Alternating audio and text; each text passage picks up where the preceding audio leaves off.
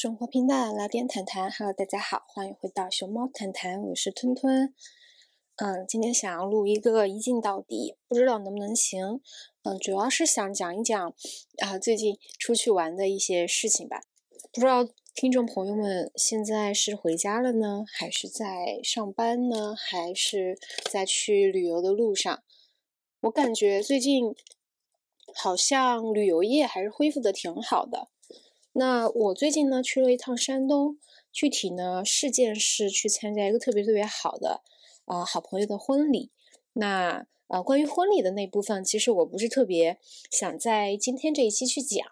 嗯，那么年后会请新娘啊亲自到我们的节目来讲一讲她的一个整整个婚礼的过程，其实是一个我参加过的最有趣的婚礼。那具体怎么个有趣法？反正年后咱们见，一定是一个非常有趣的一期关于结婚的这个内容。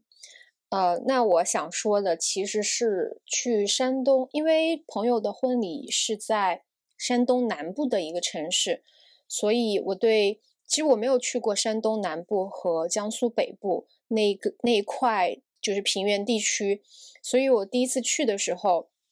当然，我做过很多科研，包括呃收集数据的时候，其实是对那个地方是有一定了解的。呃，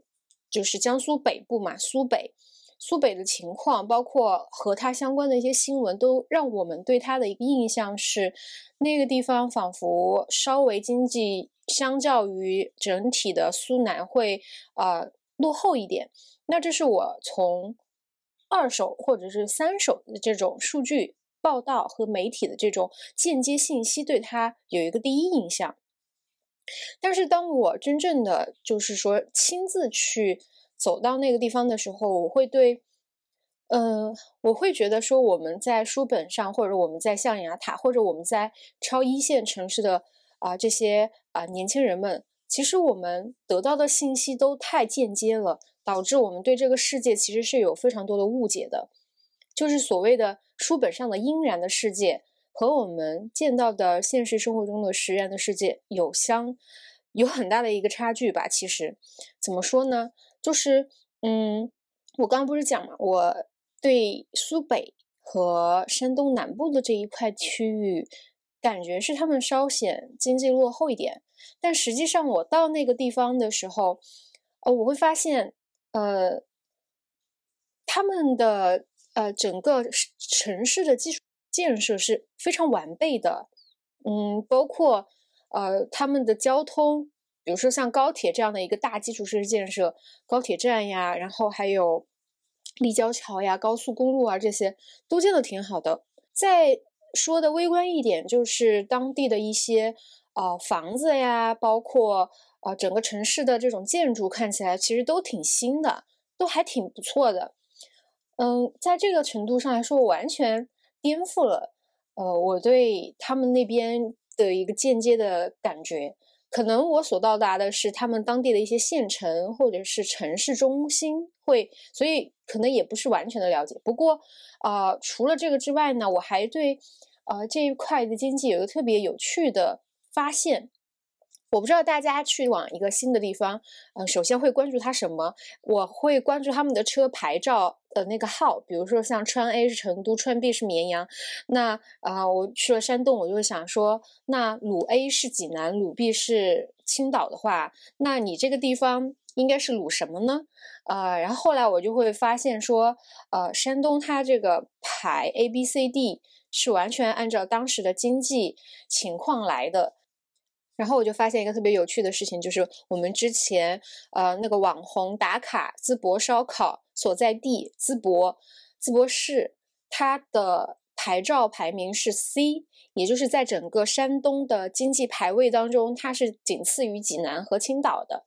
哦，我就当时就觉得还蛮惊讶的，因为感觉淄博烧烤宣传的，嗯，没有往它这种经济。的一个产业上，或者说地位，它主打一个旅游城市嘛，我以为它的主要的产业是旅游业，没想到它的 GDP 排名是整个山东的前三，然后就去看了一下淄博它的一个主要的产业是什么，然后据当地人和我自己在网上去查的资料显示的是，淄博它的一个产业是瓷砖，那我觉得还是可以理解的。然后我又看到，顺手就看到那个网上就是鲁地是枣庄，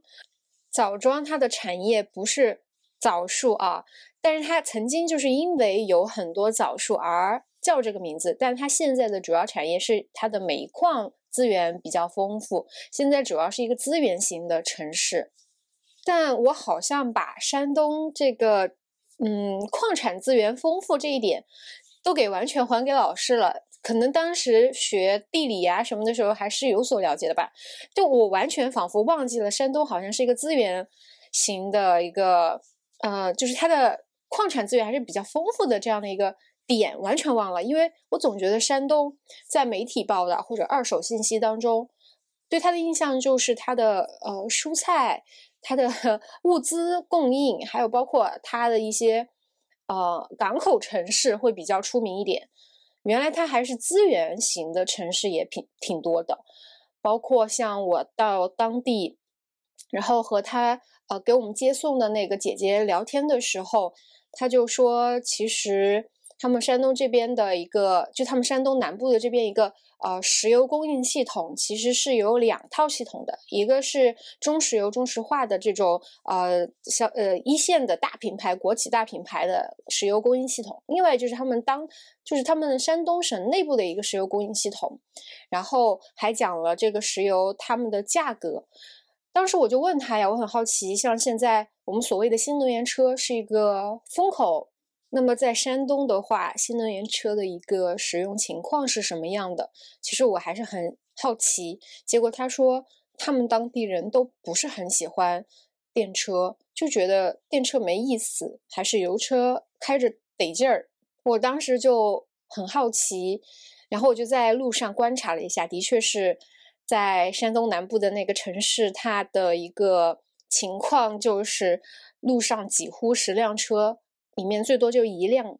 电动车，而且我很少看到特斯拉这种车，所以在上海这座城市当中，其实特斯拉包括比亚迪电车都挺多的了。呃，这当然跟城市的一个，比如说上牌照的这个制度有关系，你电车更容易能买得到，然后牌照也给得快，它有一些优惠政策的倾向有关系，但是。我觉得在山东可能买电车也有这种优惠倾向，但大家也不会为之所动。其实还是有一个有一个消费文化在里面影响的，其实很不同的。那我在成都和在上海待的比较久，我就会觉得大家都用电车了。电车的，就是整个销售或者说它的趋势，就它的或者它市场几乎就是一个确定的，或者说它是一个，嗯。饱和了，都就是大家得想办法去解决电车的其他，就是打开这个市场。结果没想到，其实还有很多地方没有买电车，所以我就觉得，我们有些时候对这个世界的理解，如果只是通过二手的这种信息去获得，就会得出非常非常具有偏差和误解的结论。嗯，然后除了这个之外呢，我发现。还有一点就是挺让我震惊的，就是山东南部，包括江苏北部，所就是高铁经过的地方，你就会发现他们那边有很多那种高高的烟囱耸立着的，然后就那种化工厂，以前的那种老化工厂，呃，还蛮多的，而且他们是加大马力的在生产，或者不是说加大马力吧，至少它是正常的在生产。我会觉得，其实感觉好像一片欣欣向荣，没有大家说的那么经济下行的那么厉害。包括像山东旅游业，我问过他们当地人有受影响吗？他们说还行啊，挺正常的，一切都很正常。所以，我我感觉像，比如说像股市，它最近表现的不好，嗯，但你在现实生活去看那些，包括实体产业，包括旅游业、服务业这样的东西，就他们好像。是两个不相关的一个 事情了，就它是就股市完全脱脱离了一个市场晴雨表的这种功能吧，当然，呃，由于化工厂多，其实我能看得出来，当地的就是整个空气质量是不太够高的。这也是我比较难过的一点，就是说，当时前几期和豆冰聊的时候，他不是说国外还就国外人对中国的印象就是说我们的经济发展是不够环保的嘛。然后我和豆冰当时都觉得说。呃，你们这个观念已经比较落后了。呃，其实我们中国现在已经在很努力的做环保，或者说已经小有成就了，小有成绩了。呃，包括我们的河，包括我们的就是空气都变得越来越干净。的确是这样的，至少在大城市是这样的。但你去到一些三四线城市、四五线城市的时候，当地需要经济发展，可能他们还是要接受一些这种传统。产业的一个转移，而这些传统产产业，它必定又会带来一些对环境的污染。就是这个事情，呃，让我觉得其实环保这件事情，我觉得我们还是任重道远的。除了这个之外呢，我在从参加完婚礼之后回上海的路上，哎，在高铁上，我的这个好像社交属性打开了一样，我看到了一个旁边的小妹妹，她。也带了，就是提着一个红箱子嘛。那我想想着红箱子，那肯定是不是跟我一样去参加什么婚礼呀之类的？我就问她，我说：“哎，你也是去参加完婚礼回来的吗？”完了，然后那个小妹妹就好像也被我这个就是话题打开了话匣，说：“对啊，就是他要去参加他表妹的婚礼。”然后我们就在这个高铁路上就聊开了嘛。然后在聊的过程当中，我了解到他是一个。在读的研究生，然后他的大学在山东的某个沿海城市，嗯，不是二幺幺，也不是九八五，就是一个普通的一本。呃，他以前本科的时候是在河南读的，也是一个可能都是二三本吧。但是整体来说，他这个谈话当中，他整个人是非常积极昂扬的，或者说非常乐观的，没有任何内耗的感觉。然后性格也是非常的可爱和开朗。然后我就问他，我说。那像你们平时爱用什么样的 A P P 呢？在从社交属性上来讲，然后我就给他列举了几个选项。我说小红书、微博、豆瓣，还有 好像当时就只有这三个吧。然后我把我比较 喜欢常用的给他说了，然后他就说，他说他很少用小红书，也很少用微博，就偶尔看一看微博吧。小红书基本就不用。他说他比较常用的还是抖音，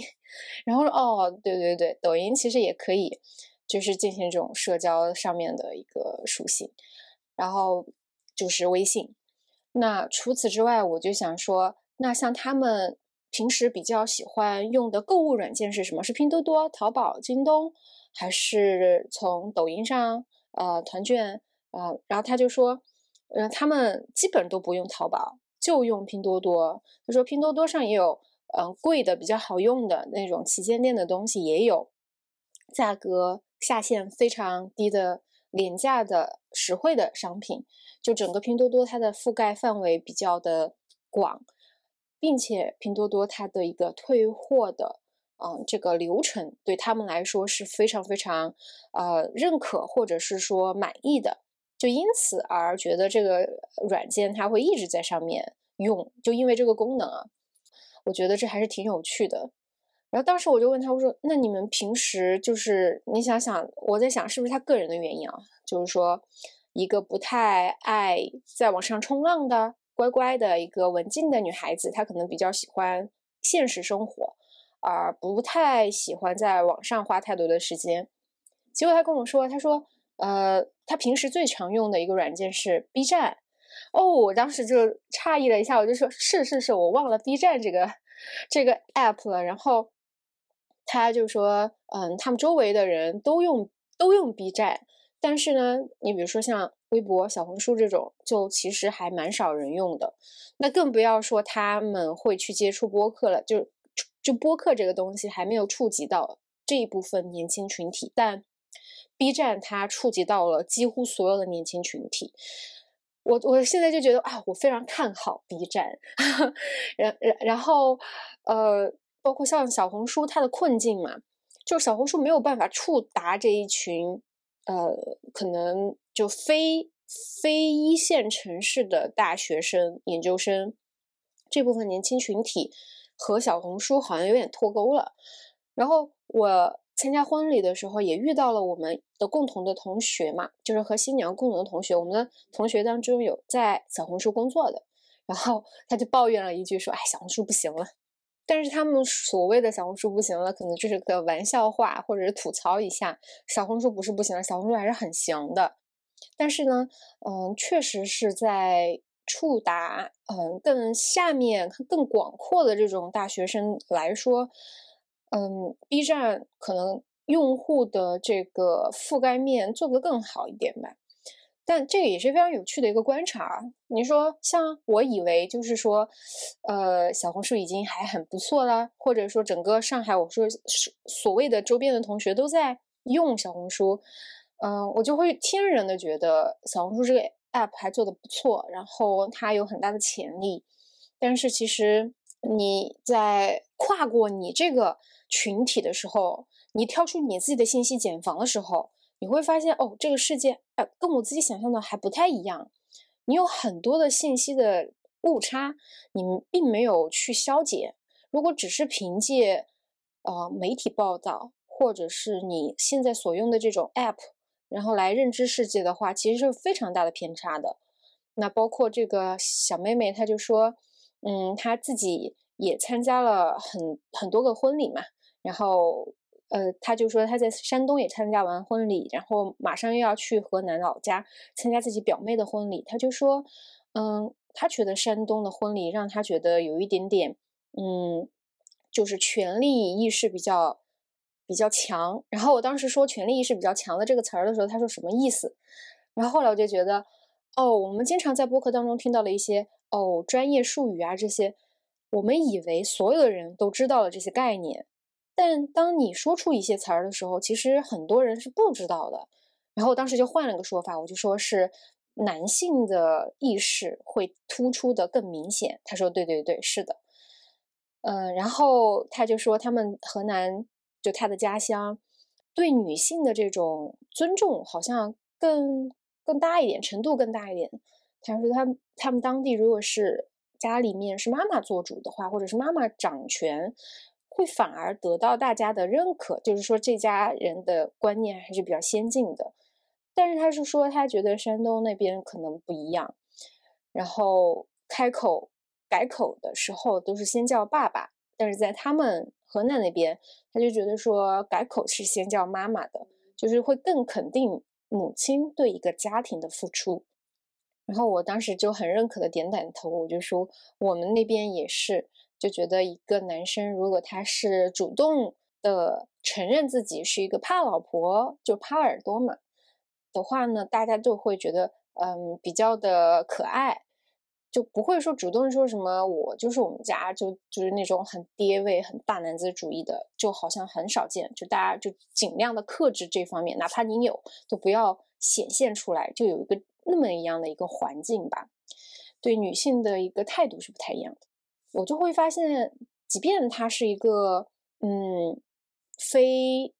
重本的学校的研究生，但他能保持自己对一个呃社会的观察，并且他自己也说会通过网上的一些学习资料保持学习的习惯。我认为这个妹妹她就是一个非常非常认真努力学习、生活和工作的这样的一个年轻人，她没有什么内耗。我觉得他的世界非常简单。我突然觉得，我们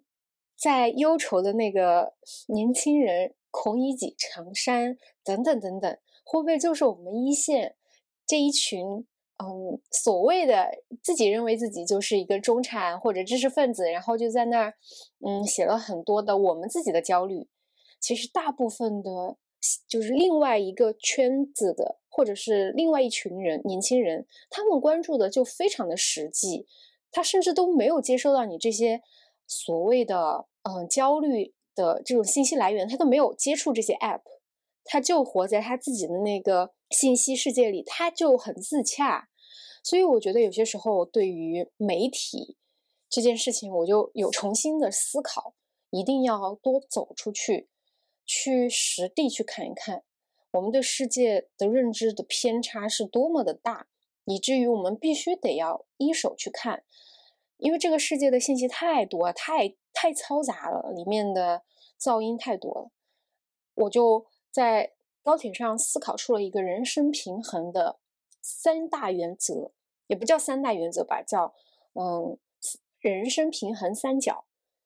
一个角是工作，另外一个角是。创作，然后最后一个角是体验，让我来细细的给大家说道说道这个三角它为什么我会这么提啊？因为我觉得我以前把工作和创作，也就是说所谓的工作和理想结合在一起了。我当每当我就是工作上遇到一些垃圾的时候，嗯，这个垃圾是。可以指人，也可以指具体的事，我就会觉得很失落，因为我的理想怎么这样了？就是我当时没有把工作和我的创作分开，我想把这两个事情融在一起，但实际上能把这个创作和工作融在一起的，就是你的工作就是一种创作，实现了你理想的这样的一个工种，它本身就是一个很少很少很稀有的可能性，拥拥有。自己理想就是自己工作的这种人也是非常非常幸运且极少数的，所以如果你把你对创作的这种期待放在了对对工作上的话，你就会产生内耗和失落，你就会产生很多情绪上的不必要的烦恼，因为实际上工作它本质上你要想的是它就是为你提供物质财富，只要这个。工作它能给你提供钱，你就应该去把它完成掉。你的目的就是它是为为我提供物质财富的。那这是呃工作和创作。那么另外一角其实是体验。这个体验是我后来的人生当中才知道，平衡是需要去把体验这一角加进来的。这个体验包括了。你出去旅游，包括了你的生活当中去尝试一些新鲜的事情，也包括你锻炼啊，然后健身呀。可能这个时候大家会问说，那你怎么去区别体验和工作呢？工作它不也是一种人生体验吗？对对对，是这样的。但呃，就可能我没有找到更好的词儿去替换体验，就是说在这里区别工作和体验的啊一个标准是。工作呢，它一定是消耗你的精神，呃，力量和消耗你身体力量的一个东西。然后你的体验是补给你的身体能量、补给你的精神素材的一个东西。它就相当于是个补给站，而工作是一个消耗站。然后你的体验当中有呃身体的。然后也有精神上的，那你可能多看书啊，或者是多去听听一些，多去看看一些演出、文艺会展，然后文艺演出，嗯，等等等等，这些都叫体验。然后你有些时候体验多了，如果你不去总结和思考，它就会变得麻木，就是走马观花。所以人需要创造。当然，这个创造有些时候对于某些人来说，他觉得生生一个孩子，我去培养他。我去培养一个孩子，我觉得这个可能是对，呃，大部分人来说一个最原始的一个创作欲望。我就就是我创作一个人出来，我培养他，然后还有其他精神上的一种创作，就是你去写一些作品，你把它思考一下，然后归纳总结，然后以学术的方式，当然这个嘛就是千人千面，你怎么定义创作，怎么定义创造？怎么定义你把你所经历的一切思考、总结、复盘，然后把它创作出来？嗯，有些时候你体验的很多，比如说像你工作，包括你出去玩，玩的很多，玩的很多，但你发现自己身体中有很多情绪，就像我今天录这一期播客是一样的，我就会发现我体验了一些东西，我就有表达欲，有倾诉欲，但是有些时候呢，如果你去找，嗯。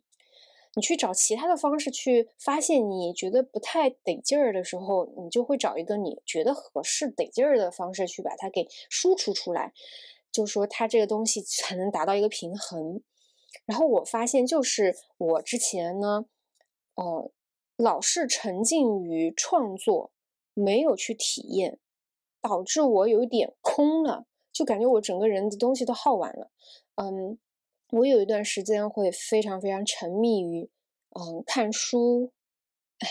说白了就是看小说啦。呃，然后压力大的时候就会去写小说，就是我觉得，呃，我。身体被关在一个地方，我没有办法出去。那我这个时候，我又思想又特别想出去的时候，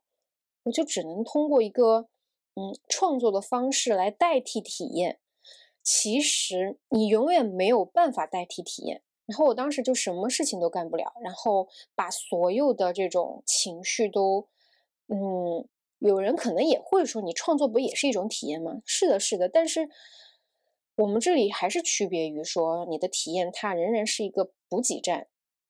无论是精神素材还是身体能量，它都是一个补给站。但你创作某某种程度上也是消耗你的精神素材，它也一方面也会消耗你的身体能量嘛。就是你一直坐在那儿写，包括你一直坐在那儿看书，它其实对身体也是有一定的这种嗯折，就是折旧的，对身体有一种折折旧。嗯，是这样的，我只是暂时有这个想法啊，想总结一下我之前那种陷入几乎是抑郁的状态的时候，是因为我没有把人生平衡的三角给平衡好，要么呢就是想把创作和工作融为一体，非常天真的想从一份工作中得到两份体验，既想要钱又想要这种精神上的财富，那要么呢就是。呃，缺钱，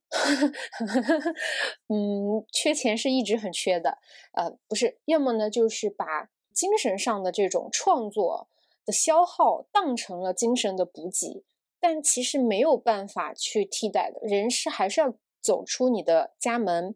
去看看世界，因为你无论看多少的书和新闻，我现在觉得是它多少都有点偏差。而且你所认知的世界，没有任何人能替你去认识，你只有自己走出去，你才能够见天地嘛。嗯，然后我就觉得说，那从这一部分来讲，我感觉以后的人生都要注意这三角的平衡。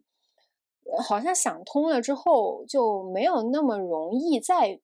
就人家说吃一堑长一智，你不能老吃一堑再一堑，一堑一堑再一堑，就这个道理吧。反正之前犯的错呢，那现在就意识到了，人总结出来这个复盘出来，就是为了让之后就不要再犯了。当然，可能未来的人生当中还有其他的